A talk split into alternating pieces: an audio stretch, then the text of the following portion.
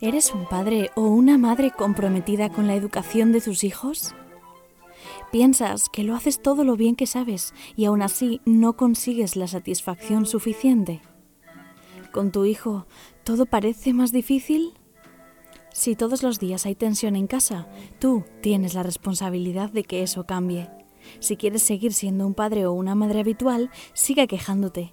Pero si quieres convertirte en un padre o una madre de alto rendimiento, empieza a entrenar.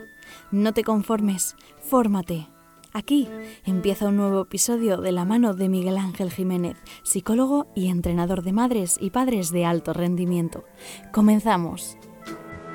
Muy buenas, un capítulo más. Hoy eh, seguimos en este proyecto de madres y padres de alto rendimiento y, quiero agradeceros una vez más a todas estas personas que nos escucháis y, que espero que lo disfrutéis y que aprendáis tanto como lo hago yo con, la gente que, me acompaña. Eh, hace poco me, preguntaba que quizás qué, efecto puede tener eh, las relaciones de pareja en, la educación de nuestros hijos, ¿no? Eh, si, realmente es importante el tipo de relación de pareja que yo tengo para con mis hijas, ¿no? Y, para responderme a esta pregunta, pues eh, pensé en alguien que, tengo que agradecerle ¿no? y mucho que esté acompañándome hoy, ahora, ahora os la presento, pero pensé en ella porque es una persona que aunque la conozco muy poquito, reconozco, y, esto puede ser el comienzo ¿no? de, de, seguir en contacto y sobre todo seguir aprendiendo de ella, eh, pensé en esta persona porque es una entusiasta de las relaciones, es una entusiasta de la educación y, entonces quería tenerla, quería tenerla para que nos diera eh, esa visión de ella sobre esto de las relaciones eh, personales. Bueno, pues ella es, Carmen Fernández Rivas. Muy buenas, Carmen. Hola, muy buenas, Miguel Ángel. Pues muchísimas gracias por tus cariñosas palabras. La verdad es que, bueno, me siento muy feliz de que me hayas invitado. Te lo agradezco muchísimo. Gracias, gracias a ti por, por, por no decir eh, en ningún caso no, no puedo en otro momento, ¿no? Esa disponibilidad casi, casi así tan, tan sincera y tan cariñosa desde, el primer día. Muchísimas gracias, Carmen. Carmen lidera un proyecto que es el eh, Relaciones en Positivo. Ya, ya su nombre ¿no? ya dice mucho. Eh, pero casi prefiero que seas tú, Carmen, que me digas quién eres y que nos cuentes, ¿no? ¿Qué es Relaciones en Positivo? Bueno, ¿quién eres, Carmen?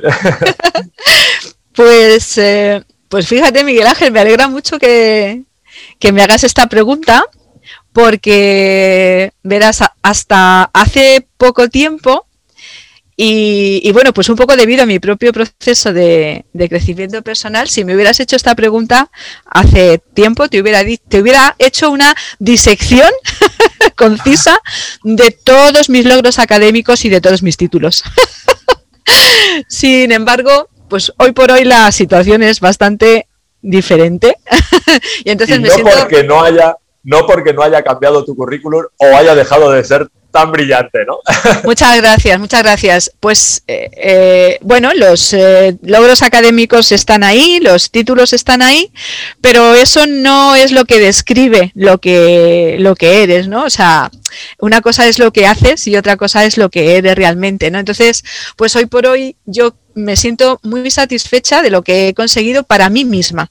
Que no hablo de lo que hago, sino de lo que soy, ¿no? Entonces, pues podría decir que soy una persona con distintos roles y que en estos distintos roles, pues eh, eh, de, mujer, madre, eh, esposa, compañera, profesional, hermana, hija, o sea, en todos estos roles intento hacer pues todo lo posible por no trasladar todas las heridas no sanadas aún en mis relaciones, ya que pongo todo, todo, todo mi esfuerzo en conocerme, en crecer, en hacer, pues cada vez que tienes la posibilidad, ejercicios de autorreflexión.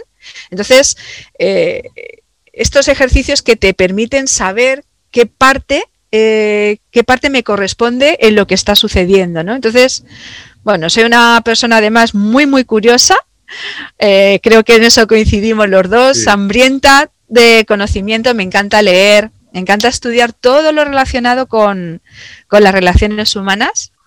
Y precisamente por ese recorrido y esas experiencias, pues mm, me encanta tener la sensación de que ayudo a las personas que confían en mí, pues a disponer de, del mayor número de herramientas posibles, pues para disfrutar de una vida, bueno, ya no diría que feliz, porque eso es un término un poco subjetivo, sino más bien de una vida pues en calma, en calma con los demás y, con uno mismo, ¿no? Así es que bueno, pues me gusta pensar, me gusta pensar que, que facilito esos procesos eh, de desarrollo personal en otros, que además, además, seguro que coincides, Miguel Ángel, con esto, eh, estos, esta facilitación eh, en, en, los procesos de otras personas es lo que a mí me ayuda muchísimo a traer a mis reflexiones que me ayudan en mi propio crecimiento. ¿Estás de acuerdo? Correcto, completamente, completamente. ¿no? Yo creo que yo creo que en este trabajo, en este labor, labor la labor que hacemos de acompañamiento eh, con otras familias, eh, sí que ayudamos, claro, ayudamos ¿no? a los demás y acompañamos en, en sus dificultades, pero pero eso, eso revierte efectivamente en, nosotros. ¿no? Así es, es, un, es como que tienes un puntito de egoísta, ¿no? en todo esto. Sí, bueno, bueno, yo creo que no puede ser de otra manera, ¿no? No puede ser de otra manera. Yo creo que si nosotros nos colocáramos en esa posición de creer que lo sabemos todos y, que, y que, somos esos expertos en lo que, que no podemos eh, aprender de nadie, pues entonces yo creo que tampoco seríamos buenos profesionales. Así es. Estoy eh, totalmente de acuerdo es como, es como decían los sufis, por, por finita que cortes la loncha de queso va a tener dos caras siempre. Entonces tú eres buen profesional o pretendemos ser eh, buenos profesionales porque también tenemos esa parte de humildad de aprender de aquello con los que acompañamos, ¿no? Yo creo. Así es. Todos los días. qué bien, qué bien, qué bien. Y qué importante es eso, Carmen. Mm. Bueno, pues eh, nos metemos en faena, ¿te parece? Venga, vamos allá. vale. Decía al principio que, quería que habláramos de parejas, ¿no? Eh, eh, entiendo que la pareja, cuando la hay, ¿vale? Desde el principio vamos a dejar claro que estamos hablando de parejas, pueden ser heterosexuales, homosexuales, del tipo que sea, da igual, hablamos de parejas en general y puede haber familias que no tienen pareja, bueno, pues entonces eh, pueden escuchar este capítulo igualmente, pero a lo mejor no se ven tan identificados, ¿no? bueno, no tienen parejas en este momento, pero la tendrán, ¿no? Con lo cual... o no, bueno, pues cada uno efectivamente, cada momento, ¿no? Bien, eh, decía que, la pareja yo entiendo que es un sistema, ¿no? Un sistema de relación y se establece una dinámica de relación entre la pareja. ¿No? Luego hay otro sistema, ¿no? que puede ser esa pareja con hijos que tiene esa dinámica familiar.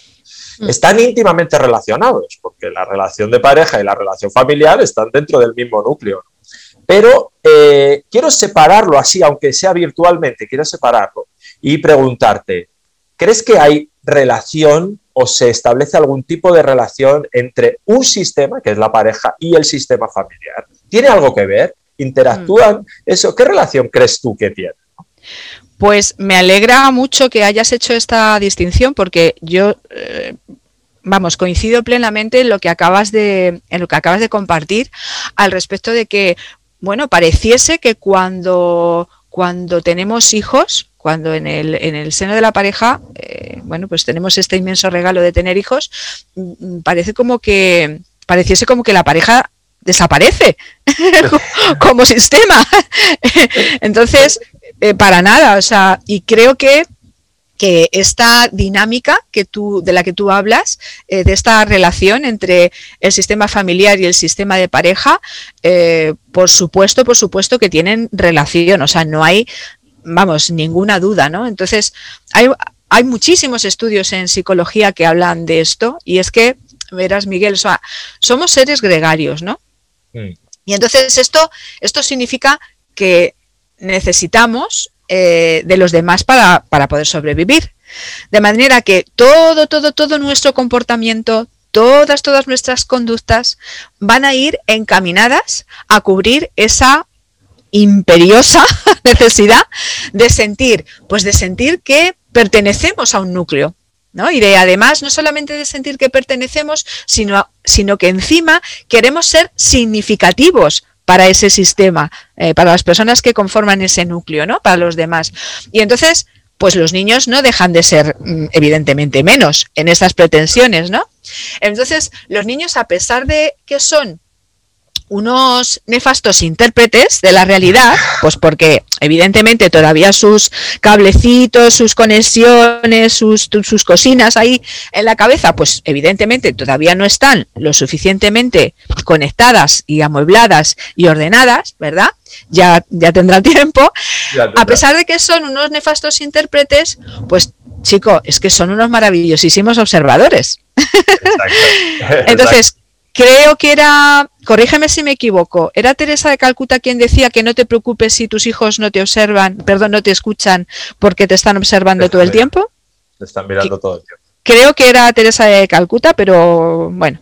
Entonces, esto, esto pudiera ser una carga, ¿vale? Pero a mí, a mí es que me parece que es maravilloso, ya que el pensar esto te recuerda todos, que todos los días, todos los retos o todos los desafíos, es que son maravillosas oportunidades de aprendizaje. Entonces, piensa que los niños desde muy pequeños se están haciendo constantemente preguntas y esas preguntas son los, lo que va a conformar su, su personalidad, su manera de contemplar las relaciones humanas. Se preguntan, pues oye, pues a ver, yo, niño, niña, ¿quién soy?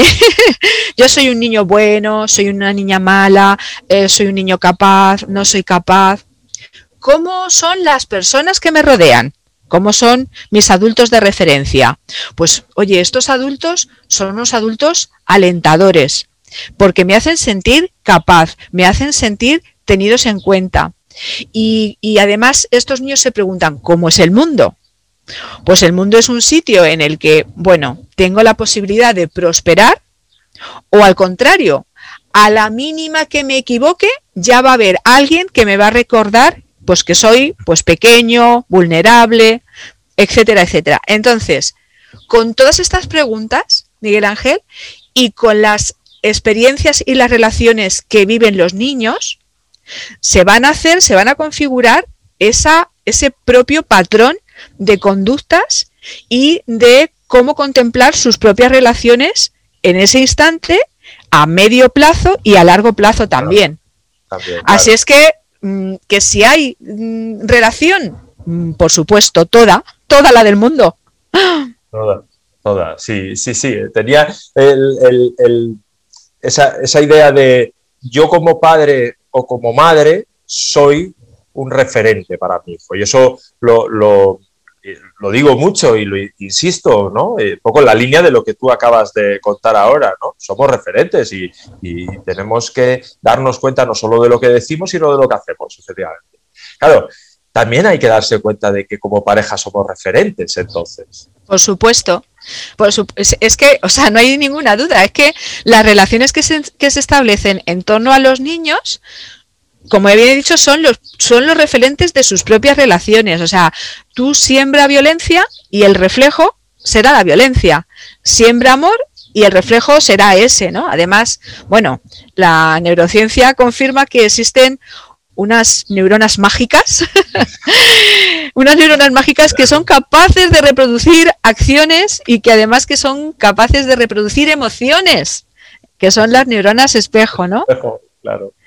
Entonces, claro, a ver, eh, tenemos que partir de una premisa y es que la pareja la forman pues dos personas que tienen eh, pasados distintos, que tienen experiencias distintas, creencias, tienen una mochila emocional totalmente diferentes, maneras de ver el mundo diferentes. Entonces, bueno, parece lógico pensar que cuando iniciamos un proyecto común, eh, pues eh, de una cierta trascendencia, como es formar una familia, pues la verdad es que mm, creemos, creemos que vamos a tener la suficiente compatibilidad como para que ese proyecto pues sea viable y que además que bueno pues que quepa esa forma distinta de, ver el mundo, ¿no? Sin embargo, la realidad es bastante diferente. diferente.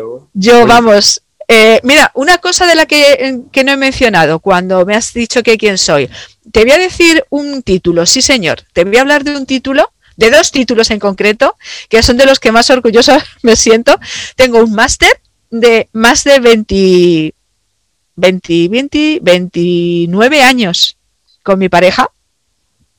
Y tengo otro máster de 17 con mi hijo. Máster también. Eh, es un máster, máster además este, este no va a terminar nunca, con lo cual... Entonces, yo me, ahora mismo desde la lejanía, ¿no? desde la distancia, pienso y digo, ¿en qué momento, cuando yo empecé a conocer a mi pareja, en qué momento yo saqué a relucir el, el hecho de, bueno, cariño, ¿cómo vamos a contemplar la educación de nuestros hijos? ¿Cuál es tu visión de la crianza? Es decir, o sea, es que el aterrizaje de, los miembros de la pareja eh, en la maternidad o en la paternidad es que es muy poco predecible, ¿no? Porque no se habla de ello. Entonces, bueno, pues dado que cuando llevamos tiempo es muy difícil cambiar la historia de cada uno, es imposible, ¿no? Eh, ni tampoco podemos mm, cambiar cómo hemos sido maternados cada uno de nosotros, pero lo que sí que podemos hacer Miguel Ángel, es, bueno, pues tener presente lo que nos estamos jugando como, como sistema familiar en este caso, ¿no? Que educar a un hijo es una tarea, bueno, pues satisfactoria, pero también compleja y que tenemos que tratar de ver al compañero como un cómplice, como un apoyo y no como un enemigo. Entonces, el no, eh, no debemos de perder de vista que, que los padres queremos a los hijos por encima de todo y que no queremos dañarlo, ¿no? Entonces, bueno, pues vamos a intentar hacer equipo, ser honestos y tener la humildad de esa capacidad de aprender el uno del otro. Eso es importantísimo. Es fundamental, ¿no? Es fundamental. Creo que es fundamental, aunque eh, te diré, y yo eh, creo que conoces bien, eh, digamos, el trabajo de Thomas Gordon, ¿no? Que decía, ¿Sí? decía, pero no vamos a estar de acuerdo en todo. Y es que no se trata, no se trata de estar de acuerdo en todo, pero eso no es incompatible con hacer equipo.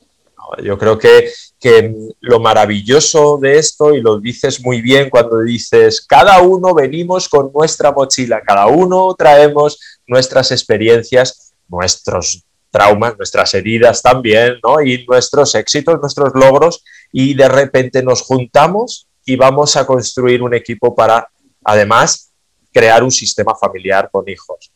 Creo mm. que ahí hay un trabajo importante de crecimiento personal que tú también decías y ponías ahí el acento, ¿no? Pero y de poner mucha conciencia, mucha, mucha conciencia. Ahí está. Y de, y de, mucho compromiso, Miguel Ángel, de, de, comprometerte en el sentido de que, em, de que no des nada por, por sentado ni nada por supuesto. La, las relaciones se construyen todos, todos, todos los días. Todos los días tenemos esa inmensa y maravillosa oportunidad de seguir adelante o de dar un paso atrás. Y tampoco pasa nada por dar un paso atrás. Claro. Porque los, los conflictos, lejos de, de, de tener que alejarnos, los conflictos bien gestionados, bien manejados, son eso, son unas muy buenas oportunidades para que la pareja, eh, para que la familia se conozca más es cómo tú te planteas ese conflicto. Claro, si evidentemente no dispones de herramientas, no contemplas que la visión que tiene la otra persona, ya estamos hablando de relaciones en general, no tiene por qué ser de pareja. Sí, sí, sí, sí. Si tú no contemplas que la visión que tiene la otra persona puede enriquecer eh, el, el, proyecto que tenéis entre manos, es que ya, bueno, pues eh, se ha acabado cualquier tipo de, de, posibilidad de negociación, de acuerdo, de, llegar a, una convergencia, ¿no? Claro, claro, y ahí eso, llevándolo, digamos, a tierra, algunos ejemplos eh, prácticos, pues a lo mejor tiene que ver con, con esas eh, parejas que, que uno desacredita al otro, que están compitiendo, que hay una lucha por tener razón y simplemente es querer tenerla, ¿no? Y ya está, y defenderse ante el otro. Y, esa, esa, competición mantenida en el tiempo, pues eh, de luego no, no refuerza al equipo, ¿no? Es muy perniciosa.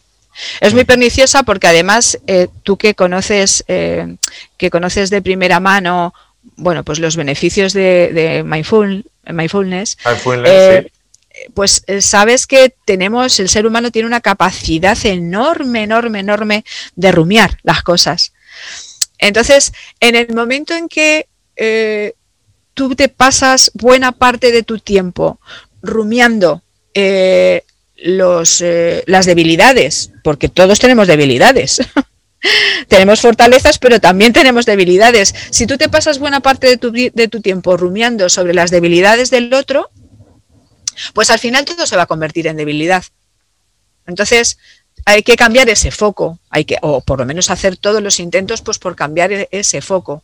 De hecho, eh, John Goodman, que es mi psicoterapeuta de pareja de referencia, habla que las parejas que son más, eh, que viven más satisfechas ¿no? de la relación, no son aquellas que no discuten en absoluto o que no tienen conflictos.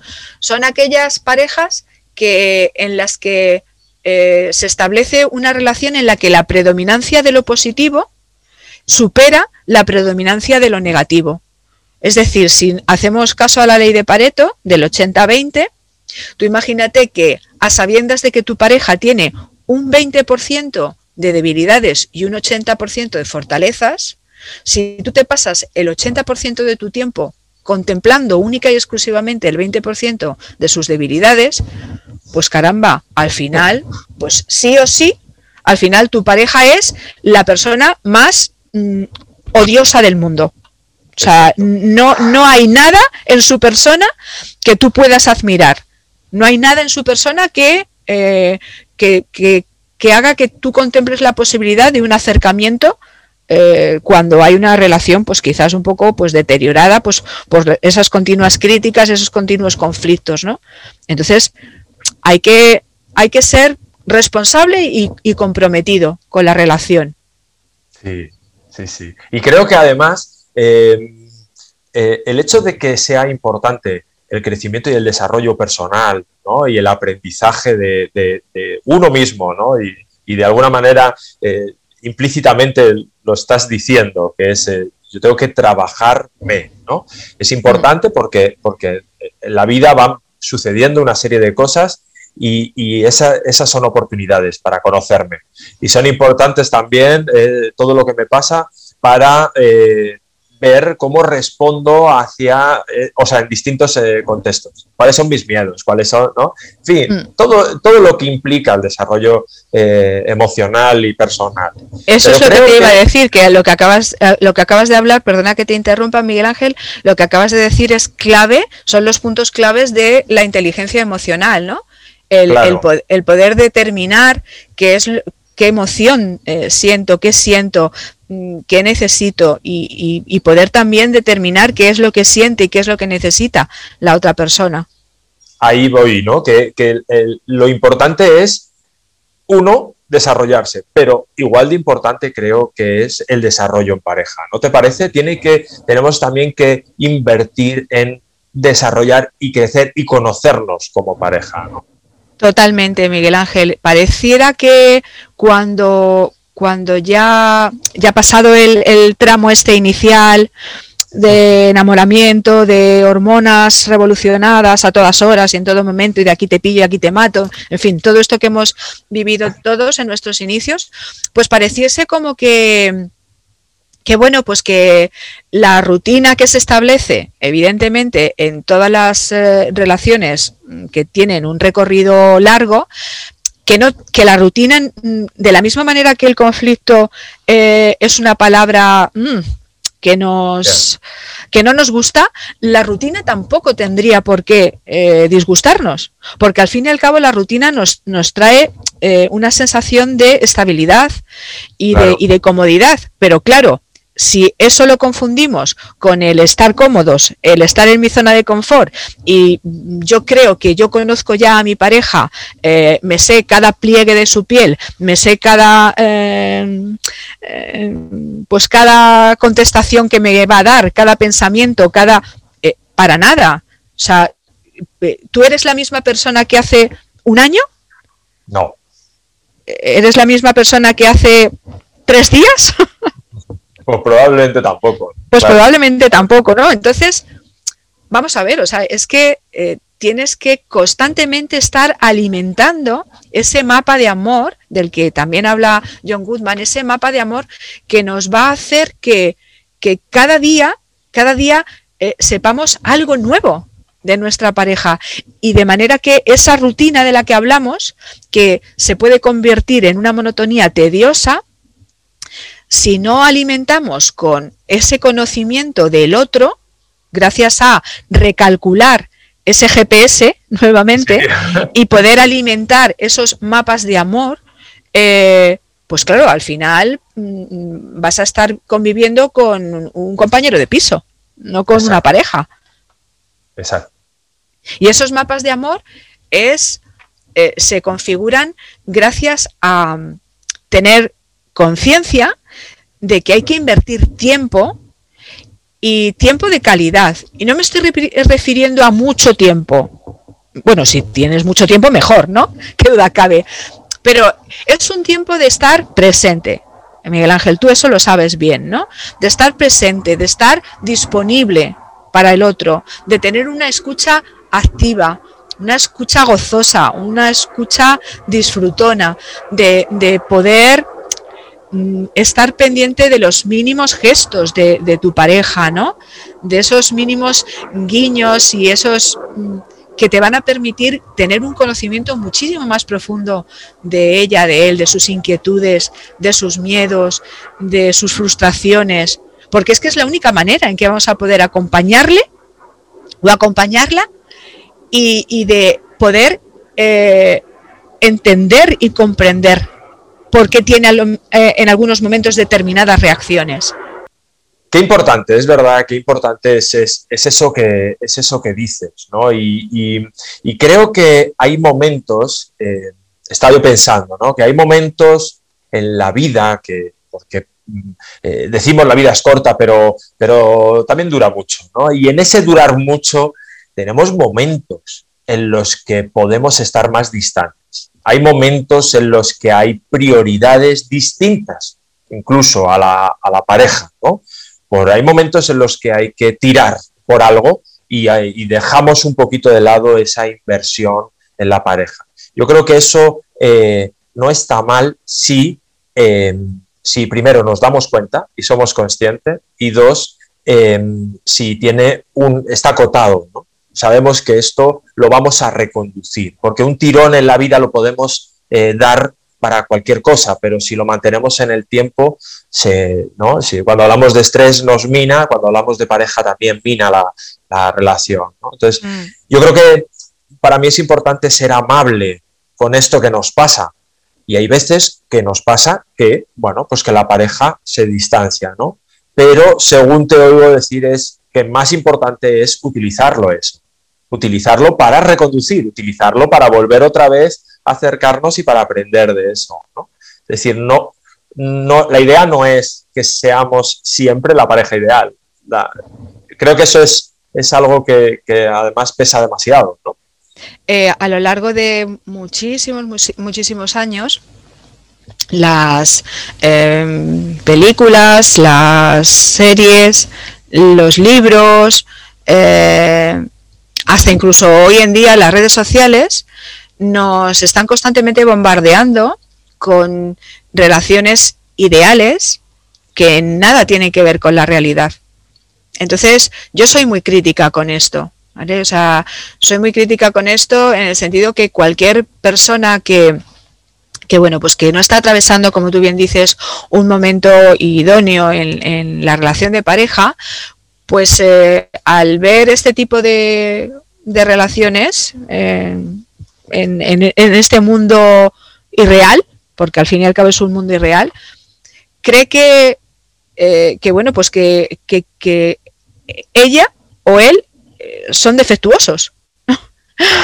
Y que su sí y que su y que su pareja y su relación de pareja también lo es no porque no alcanza esos estándares que vemos muchas veces reflejados en, en, este, ya te digo, repito, en este mundo irreal, ¿no? Entonces, claro, hay que ser muy consciente de tener los pies puestos en el suelo. Eh, y como dice muy bien un referente maravilloso para mí, a la que tuve el placer de entrevistar hace relativamente pocas semanas, Begoña Ibarrola, los ah. pies en el suelo y, la cabeza en las estrellas. Es decir, o sea, tenemos que ser muy conscientes de la realidad que vivimos, eh, a la vez, a la vez que eh, tenemos que tener un pensamiento a largo plazo de cuál es la, parte que a, eh, que a mí me corresponde de responsabilidad en esto que a mí me está sucediendo, porque en el momento en que ponemos, vuelvo a repetir, en el momento en el que ponemos el foco en lo que al otro le pasa, en lo que tú dices, en lo que tú me dices, en ese caso eh, ya se pierde toda la posibilidad de, de recuperar esa relación que quizás pueda estar deteriorada o dañada o que sencillamente se está alejando por las circunstancias. Eh, hay, que, hay que cambiar el foco, en lugar de ponerlo en el otro, hay que ponerlo en uno mismo. En uno mismo. Y eso es un ejercicio que, que es que muchas veces nos cuesta mucho. Porque, porque claro, tú date cuenta de lo fácil que es buscar mm, defectos en, en los demás. Claro, o sea, eh, tú imagínate, o sea, tú eh, cuando yo comencé, em, cuando comencé hace muchos años acompañando a familias y, no tenía esta capacidad, como tú has eh, comentado, de autocompasión y de compasión, yo iba como con un radar puesto a los parques, a los supermercados, a los centros comerciales, iba como con un radar, ¿verdad? Que mm, detectaba, pues, cualquier pues sermón, cualquier eh, eh, situación poco respetuosa de una madre o de un padre hacia, hacia el otro hijo. Sin embargo, qué difícil era el, ser crítica con lo que yo hacía. pues con la pareja pasa igual, ¿no? O sea, es como que tenemos un radar siempre alerta en detectar lo que el otro me está diciendo, lo que el otro me está haciendo sentir porque es que eres tú el que me hace sentir a mí. No, caramba. O sea, vamos a ver, eh, tu pareja eh, puede provocar una determinada situación en la que no estéis eh, del todo cómodos, pero eres tú la responsable de, lo que sientes. Y, lo más sensato, lo más sensato es, evidentemente, dejar para el momento adecuado tener unas determinadas conversaciones, porque cuando uno está mm, destapado o, secuestrado emocionalmente, como se suele decir, eh, pues eh, ese no es el momento de charlar, porque ahí hay, puede haber un, vamos, un cruce absoluto de trenes, bueno, más que cruce, un choque, porque si fuera cruce, pues todavía es un choque absoluto de trenes y en ese momento no es el momento de hablar. Pero después, desde la calma, desde la calma sí que hay que retomar determinadas conversaciones, porque gracias a retomar esas determinadas conversaciones uno conoce más a la pareja, uno eh, reconoce la parte que a uno le toca. Eh, también se puede hacer un planteamiento suave de, de la situación para enfocarse en soluciones y de esta manera ir configurando nuevamente ese mapa de amor ese GPS de conocer al otro eh, o a la otra persona y bueno, pues eh, hacer equipo. Hacer equipo, es verdad. Fíjate, dices amor, dices, dices un tipo de comunicación que además, comunicación no violenta, que también sabes tú de eso, amor, comunicación, sobre todo no violenta, respeto, ¿no? Son como tips que definen a una pareja eh, vamos a decir, sana, con una dinámica mm. de, pareja sana. ¿Qué, más? ¿Qué más tips o qué características te vienen así sobre la marcha? ¿Definirían esas parejas que están constituidas por madres y padres de alto rendimiento? Porque yo ya no lo sé separar, ¿no? Es una madre y un padre de rendimiento pues tiene que ser parejas de alto rendimiento también. Ya me, me, tiro a la piscina, ¿no? Aquí para generalizarlo. Pues mira, hemos hablado, hemos mencionado también otra cosa que me parece importante. Eh, y es el, no idealizar, o sea, no tener una visión idealizada de la relación.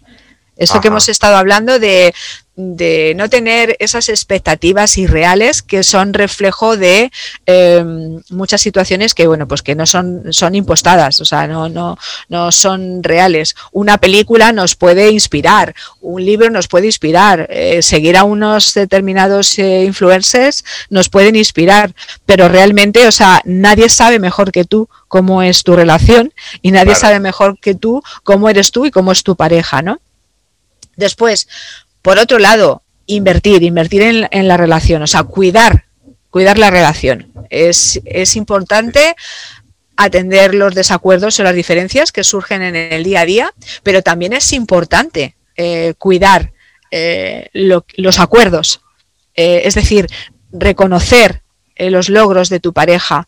hay una dinámica muy bonita que hago cuando hago formaciones y que además encanta a, todas las parejas, y es que les, les pido que hagan un listado de todas aquellas cosas que te han enamorado de tu pareja, que te siguen enamorando y que valoras de tu pareja. Y es que es sorprendente el efecto que tiene Miguel Ángel, porque hay muchas veces que nos pasa desapercibido, ponemos el foco en lo que no tenemos, en lo que no hacemos y nos pasa muy desapercibido el valorar lo que sí que tenemos y lo que sí hacen por nosotros. Pasar tiempo juntos, por supuesto. Eh, se está muy bien viendo una serie de Netflix, eso es pasar tiempo juntos. Pero claro, si hay una comunicación, porque si uno está al lado del sofá y el otro está al otro lado y cuando se termina la película de eh, la serie de Netflix, pues cada uno por su lado, pues eso no es pasar tiempo eh, juntos de calidad, ¿no? O sea, el utilizar pequeñas cosas cotidianas de nuestro día a día, Miguel Ángel, si tampoco es necesario hacer una vela romántica con velas, o sea, puede ser sacando los platos de lavavajillas, puede ser un momento precioso de, de, buena conexión, porque bueno, pues, puedes sí, o sea, puedes hablar de pues de lo que te ha pasado en el trabajo, de no sé, de lo que te ha pasado con, con alguien, de le puedes eh, manifestar pues no sé, necesidades, es, pasar ese tiempo de disponibilidad y de presencia con, el otro, ¿no? Em, aprender, a, aprender a convivir con las diferencias, ser conscientes de que no somos iguales y que además no podemos cambiar a la otra persona. Hay un, hay un chiste, Miguel Ángel, permíteme que te, que te lo cuente, porque, bueno, como chiste que es, pues hay personas que le, le parecerás chistoso y otras que no, ¿no? Pero bueno, a mí en su momento eh, me, hizo gracia y es en, en, cuanto a los que son las parejas eh, heterosexuales, ¿no? Porque dice, dice, cuando, cuando un hombre, eh, cuando, perdón, cuando una mujer inicia una relación con su pareja, con su chico, pues lo que ella desea y lo que ella espera es que con el tiempo va a poder cambiar a su pareja. ¿Vale? Y sin embargo, el hombre cuando recién inicia su relación, lo que desea por encima de, todo, de todo es que su pareja no cambie. ¿Por qué? Pues porque, claro, ya sabes que al principio de la relación, pues, pues claro, pues todo es, pues oye, pues te, arreglas, te, pues das tu mejor versión, ¿no? Entonces, bueno, es un poco chistoso, pero, pero sí que en cierta medida pues es un poquito reflejo ¿no? de, lo que nos pasa, que pretendemos muchas veces cambiar al otro cuando la única posibilidad de cambio real es en, en nosotros. O sea, nosotros no podemos controlar ninguna situación eh, que no sea eh, la nuestra, exactamente, ¿no? Claro. Madre, dicho así, que lo dices con esa naturalidad y con esa facilidad, da la sensación de que es algo eh, también fácil de conseguir, ¿no? Pero, creo que, es un trabajo, un trabajo como lo es el trabajo de ser madre o de ser padre, ¿no? Es algo de lo que cada día tenemos que invertir, cada día tenemos que poner esfuerzo, tiempo, ¿no? Y sobre todo como prioritario, ¿no? Algo como, como prioritario. Es, es, sumamente importante, sumamente importante. Mucho, hay mucho, mucho eh, de autoconocimiento en todo esto. Miguel Ángel. Y vuelvo a repetir, eso, eso es parte, parte de la necesidad de, de, conocerte a ti para poder trabajar de una forma eh, sana y saludable con, con la pareja más importante de tu vida, que es que eres tú mismo. Claro. Porque antes de poder, si tú no, no tienes una buena relación contigo, no vas a poder tener una buena relación con tu pareja, con tu pareja ni con nadie. Sí. Entonces, eh, mucho de esto es autoconocimiento y mucho tiempo invertir en estas reflexiones de indagación personal de las que te hablaba al principio. Y claro, eso requiere de mucho tiempo. Ojalá, ojalá mm, en, en nuestras generaciones hubieran hecho parte de lo que ahora se empieza a hacer, que es que los papás y las mamás comienzan a estar más formados y más formadas, y en las escuelas también, y en los coles también, porque se requiere de mucho de educación emocional para todo esto. Y claro, mm, somos una generación, pues oye, pues eh, es una palabra fea, pero es que es así. Somos una generación de analfabetos emocionalmente hablando. Sí, sí, sí. sí, No, no podemos, no podemos pretender eh, tener unas relaciones sanas si no somos capaces de reconocer lo que sentimos, no somos capaces de reconocer lo que necesitamos y tampoco somos capaces de hacer peticiones que sean respetuosas para ambos. Eso. Porque eh, somos además eh, generaciones eh, educadas en la competencia, en la competitividad, en, el, en la idea de, del ganar-perder. Y, y claro, eso, bueno, pues tú sabes que se requiere de mucho, mucho tiempo para poder revertirlo. Pero bueno, eh, yo soy una persona muy optimista y, y, estoy convencida de que estamos haciendo ahora mismo una labor fantástica. No solamente las personas a título personal, sino también pues todos los profesionales que nos dedicamos a esto. Claro. Porque además es que lo hacemos como bien habíamos comentado anteriormente, antes de, de, la entrevista, lo hacemos con pasión, ¿no? Porque creemos en ello. Pero aunque eh, exija mucho esfuerzo, aunque exija mucho tiempo, no, no creo yo que tenga que ser el llegar a ninguna parte, ¿no? Porque cada paso, cada pasito que damos en el aquí, en el ahora, en el no, después de haber resuelto este último conflicto de antes de ayer, eh, este tipo de cosas, ahí ya hay avances. Entonces, yo creo que se ven esos avances y es muy satisfactorio. O sea, no, no quiero que, que nos oigan porque no lo pensamos así, que nos oigan las personas que están escuchando el capítulo que, que esto es un buff, no lo vais a conseguir hasta dentro de... No, no, no, esto en es el absoluto. día a día, claro, y en este día a día vais a conseguir cosas y conseguimos todos, todos, cada uno está en su sitio, en su momento, pero es el, es el proceso de caminar, ¿no? Es un proceso de caminar día a día.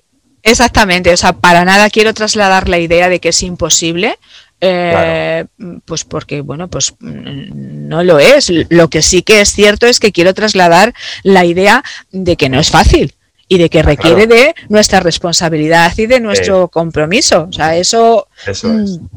Eso es innegable, o sea, no podemos pretender que por leernos un libro, que, que, por asistir a un curso, que por seguir a una determinada persona en redes sociales, o sea, no por eso nuestra vida va a dar un giro de 180 grados, no, porque eso son cosas externas. Eh, eh, realmente el, el, cambio, la semilla del cambio está dentro de nosotros, ¿no? Y, y, bueno, pues tenemos que hacer todo lo posible por regarla, por cuidarla, pues porque para que germine, ¿no? Y, y bueno, a mí hay algo que me, que me gusta mucho decir y es que eh, la distancia hacia un objetivo se mide en ganas. Entonces, Sí, o sea, si tú no, si tú no te comprometes, si tú no le pones ganas, mm, va a ser muy, muy difícil. No imposible, pero va a ser muy difícil que llegues a, a ese objetivo. Claro. claro. Claro. Hasta aquí hemos estado hablando en términos positivos y me encanta, ¿no? Y me, me, gusta hablar así porque creo que eso es lo que inspira realmente confianza, ¿no? Pero también es preciso a veces fijarnos en las consecuencias no tan positivas que tiene aquello que hacemos, ¿no? Y, sobre todo para darnos cuenta de lo que podemos estar provocando o de lo que necesitamos cambiar para no llegar a esas consecuencias, ¿no? Y a lo que me refiero es, eh, ¿qué consecuencias consideras, Carmen, que puede tener el hecho de que tengamos una relación de pareja que no sea tan sana, sino que sea una relación de pareja más disruptiva, una dinámica mucho más disruptiva, más irrespetuosa, eh, con muchos conflictos que además no se resuelven de, manera adecuada, ¿qué efecto tienen eso? No solo para la pareja, que yo creo que eso cualquier persona puede ya darse cuenta de que eso tiene un efecto de, choque de trenes, de distanciamiento, de falta de confianza, de ¿no? todo eso, eh, sino qué efecto puede tener para nuestros hijos. ¿Qué efecto mm. tiene esa, esas, esas dinámicas familiares para la relación con ellos y, el, y el crecimiento de ellos? Pues em, en familias eh, donde, pues, donde predominan pues, esas tensiones o, ese nivel de emociones mal expresado, porque las emociones hay que expresarlas, ¿vale? Pero, pero bueno, hay expresiones mal expresadas y expresiones bien expresadas, ¿no? Entonces, ocurre que los hijos no saben dónde colocarse, Miguel Ángel. O sea, en general los niños eh, es como que eh, se sienten obligados a tomar partido por uno de los padres. Entonces, sí, em, cuando son pequeños, evidentemente tú no vas a poder decirle, ¿a quién quieres más? ¿A papá o a mamá? O sea, es que no, porque, o sea, no van a saber, pero sí que es verdad que cuando estos niños se convierten en adolescentes, y claro, ya tienen su propio criterio y pues es que sienten una rabia inmensa por eh, haber tenido que vivir y convivir eh, con una situación en la que se les, se les eh, obligaba a posicionarse, ¿no? Entonces esa rabia se convierte evidentemente en, en unas relaciones pues muy poco saludables con, con sus padres, ¿no? Con, con uno y con otro. Además, también es muy frecuente en parejas que tienen pues esa distancia, ¿no? Eh, utilizar a los niños como un chivo expiatorio, ¿no? De los problemas entre ellos, ¿no? Y, es como que pone sobre su cabeza una responsabilidad que no les compete y no les corresponde, porque es como que eh, los niños, en lugar de niños, se tengan que convertir en mediadores. Y eso es muy triste. Muy triste. sí. Entonces, ¿qué les, va, ¿qué les puede pasar? Lo primero de todo, que mm, no van a tener un referente de relaciones que sean relaciones de confianza. ¿Vale? O sea, empezando por ahí, ¿no? Los padres somos proveedores de, seguridad para nuestros hijos y bueno, pues estos hijos están creciendo eh, bajo el paraguas de unas relaciones que, bueno, pues que son muy desconfiables para ellos, ¿no? Por otro lado, ¿Qué les puede pasar? Pues que tengan miedo al fracaso o al rechazo. Eh, si tienen como referente una relación de esas características, eh, si una persona crece con padres tóxicos, pues le va a ocurrir muy probablemente que tenga problemas de miedo o de rechazo ante posibles eh, relaciones. O sea, crece sin ser nunca lo suficiente mm, lo suficientemente bueno y sin tener una base en la que poder cultivar una buena autoestima, ¿no? Por otro lado, ¿no? Eh, ¿qué, va a ocurrir? Te he comentado al principio, o sea, si sembramos violencia, generaremos violencia. O sea, ¿qué, va a pasar? Pues que tendrán posiblemente también reacciones extremas y, además confusas, ¿no? No solamente con sus, eh, con sus padres, sino también con sus compañeros de, cole, eh, con sus hermanos bueno, pues porque de alguna manera eh, sienten como que es, están sufriendo como una, como una situación de abandono emocional, ¿no? De que, bueno, pues que sus mayores referentes no son capaces, no son capaces de ponerse de acuerdo. Es que además, o sea, es que ese es, esa es nuestra, mm, ese debería de ser nuestro mayor trabajo, que nuestros hijos sepan que personas que piensan distinto son capaces de ponerse de acuerdo en las cosas. Es que ese es el, mayor, el mayor regalo que le podemos hacer a nuestros hijos, porque claro, nuestros hijos van a salir a la calle y se van a dar cuenta que efectivamente las personas no tienen por qué pensar igual. Y sin embargo, qué lujo es saber que tú tienes un referente de relación en la que tus padres, a pesar de no eh, pensar igual, son capaces de, de, ponerse de ponerse de acuerdo, ¿no? ¿Y qué otra cosa se me ocurre? Pues eh, tú te imaginas, Miguel Ángel, cuál va a ser la voz, el diálogo interno que va a tener ese niño o esa niña con, consigo mismo. Claro. ¿Qué, o sea, ¿qué se va a decir ese niño o esa niña a él? Pues que posiblemente a lo mejor discuten por mi culpa, eh, no soy un niño bueno, eh, o sea, va, va a ser una persona muy crítica con él mismo, con ella misma. Así es que, pues fíjate, si no tenemos motivos suficientes como para intentar tener una relación, una relación sana, ¿no? Sí, y yo creo que está muy bien eh, que digas todo esto, por duro, duro que parezca, porque creo que también una madre y un padre de alto rendimiento tiene que contarse verdad, tiene que decirse estas cosas, o por lo menos tiene que oírlas, ¿no? Si, si realmente lo vive así en casa, eh, tiene que ver cuál es el efecto, hmm. ¿no? Igual que el efecto en positivo, el efecto eh, del respeto como valor, de, los valores en positivo, también estos valores o esta falta de valores eh, en negativo hace que, los niños tengan ese, efecto, ¿no? E incluso, incluso em, si llegan los conflictos estos no resueltos o muy mal resueltos llegan al punto de decidir separarse ¿no? Incluso en ese momento, que la separación en sí misma ni es buena ni es mala, puede ser hasta la solución. Por supuesto. Puede ser la solución a un problema, pero también la manera en la que tienen de, separarse y de resolver ese otro conflicto, que es decidir romper este sistema y, nos separamos, em, dirías tú que lo mismo, ¿no? que hay eh, maneras adecuadas o maneras de padres y madres de alto rendimiento de separarse y maneras inadecuadas ¿no? de separarse. ¿Crees tú que es así? Mira, las, separaciones de los padres mm, siempre son difíciles. Eh, son difíciles y, bueno, pues muchas veces dolorosas de aceptar, mm, pero vamos, tanto para los adultos como para los niños, ¿no? Pero bueno, esto no significa, como tú bien has dicho, que ni el fin, que sea el fin de la familia, ni que las cosas pues van a ser tengan que ser dramáticas, ¿no? Claro. A mí me gusta pensar que hay dos tipos de padres separados, que son los mal separados y los bien separados.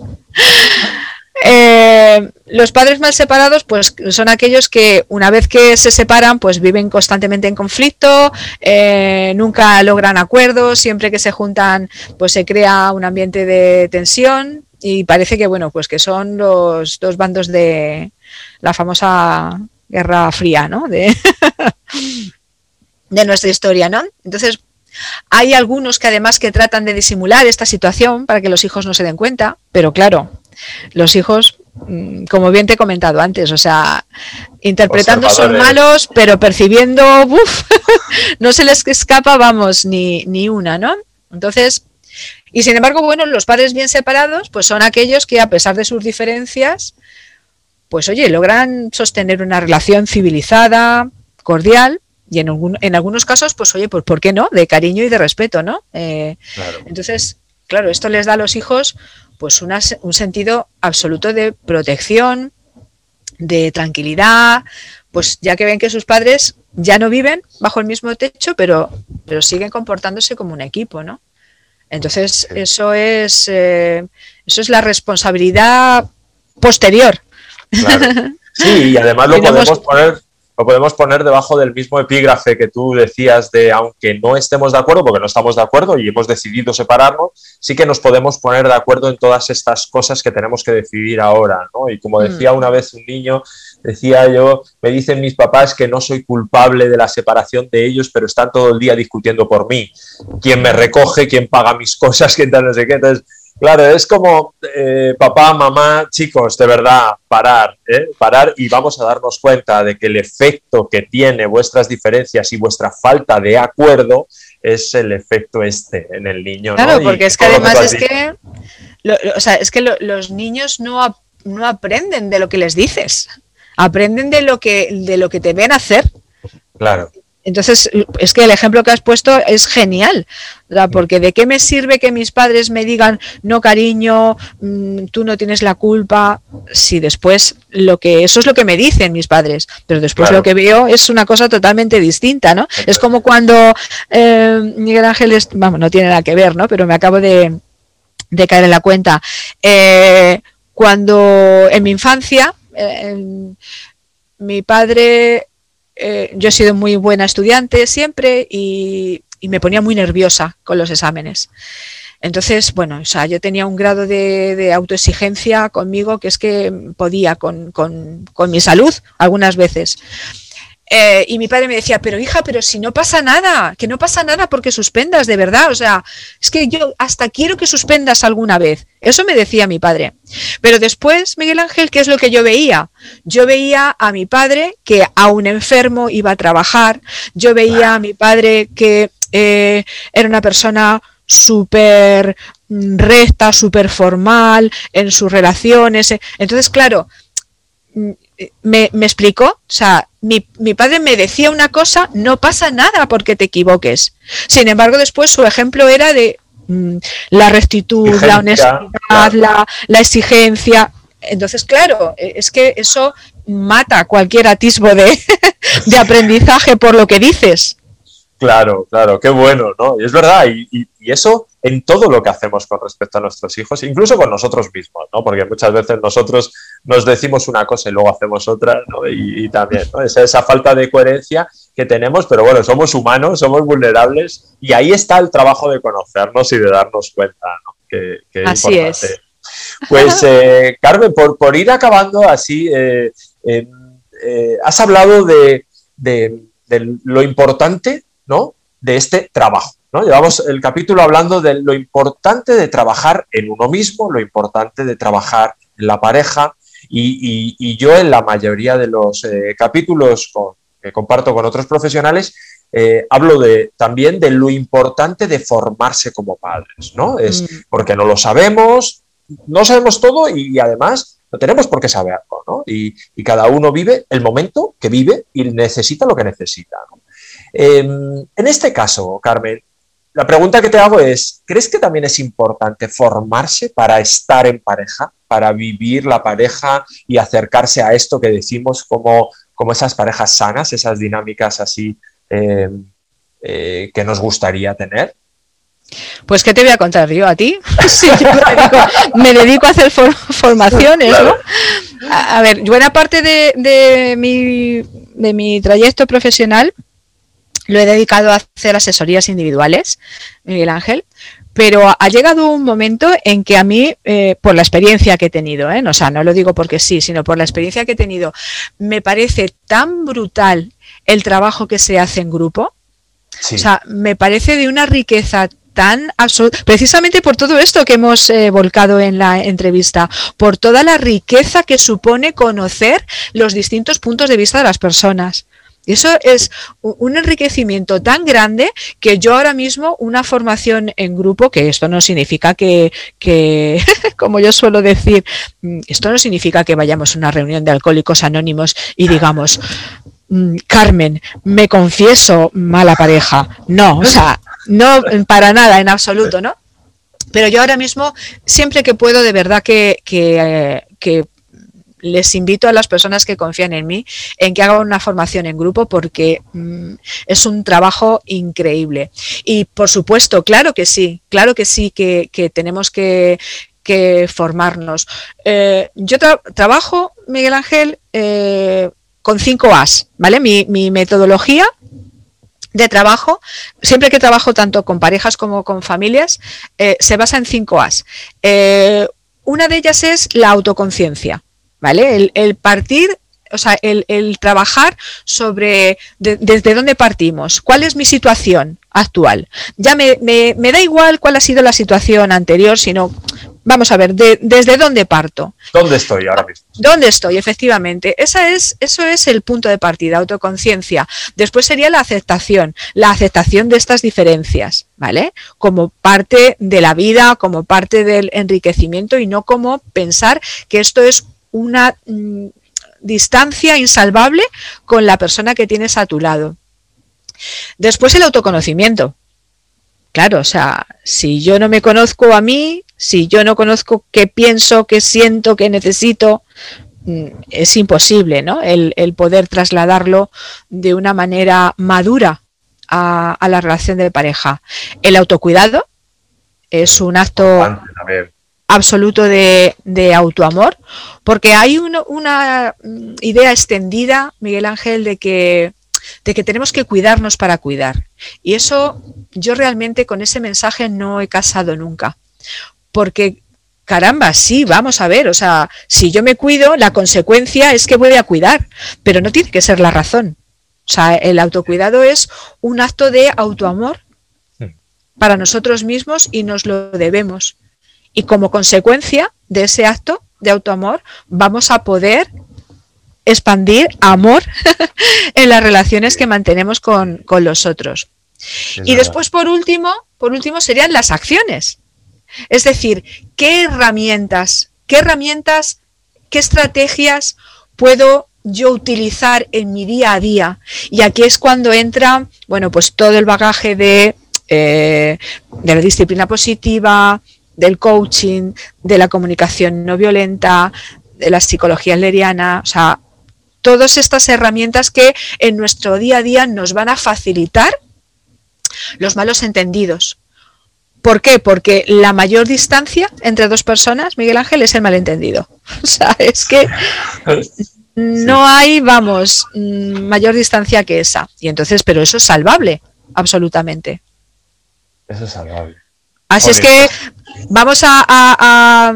Eh, hemos hablado también nosotros eh, eh, fuera de, la entrevista de los autosabotajes. Vamos a mm, dejar de autosabotearnos, vamos a dejar de decirnos eh, no me hace falta y no lo quiero, vamos a dejar de posponer, eh, decir que mm, para mañana, mm, esto es para mañana, esto no. Bueno, es que no, mi situación de pareja no, no, está tan mal. Esto lo voy a hacer, lo voy a hacer en otro momento. no, no abandonar esta sería otro autosabotaje, no abandonar ante las primeras dificultades que se te, que se te presentan. Y tampoco poner excusas de no sé qué, no sé qué hacer, porque es que hoy en día sí que podemos, eh, tenemos a nuestro alcance muchas posibilidades. Podemos hacer, y, como siempre, y como en el ámbito de los hijos, cuando eh, llega un momento en que no sabes qué hacer, también tienes la posibilidad de pedir ayuda y también tienes la posibilidad de recurrir a profesionales que ya no solo un grupo, como una formación en la que tú sacas de ahí un conocimiento y una experiencia, sino que necesitas en un momento puntual que alguien te acompañe de la mano. Bueno, pues la mejor inversión del mundo mundial, Miguel Ángel, mm, creo que son los viajes y la terapia. Todos deberíamos de estar mm, terapiados. para, que, para que el mundo funcionase de otra manera, ¿verdad? Y no tuviésemos eh, los pies arriba y la cabeza abajo, como parece que deberíamos eso, de hacer inversión en terapia cuando, cuando fuera preciso. preciso. Es verdad, es verdad.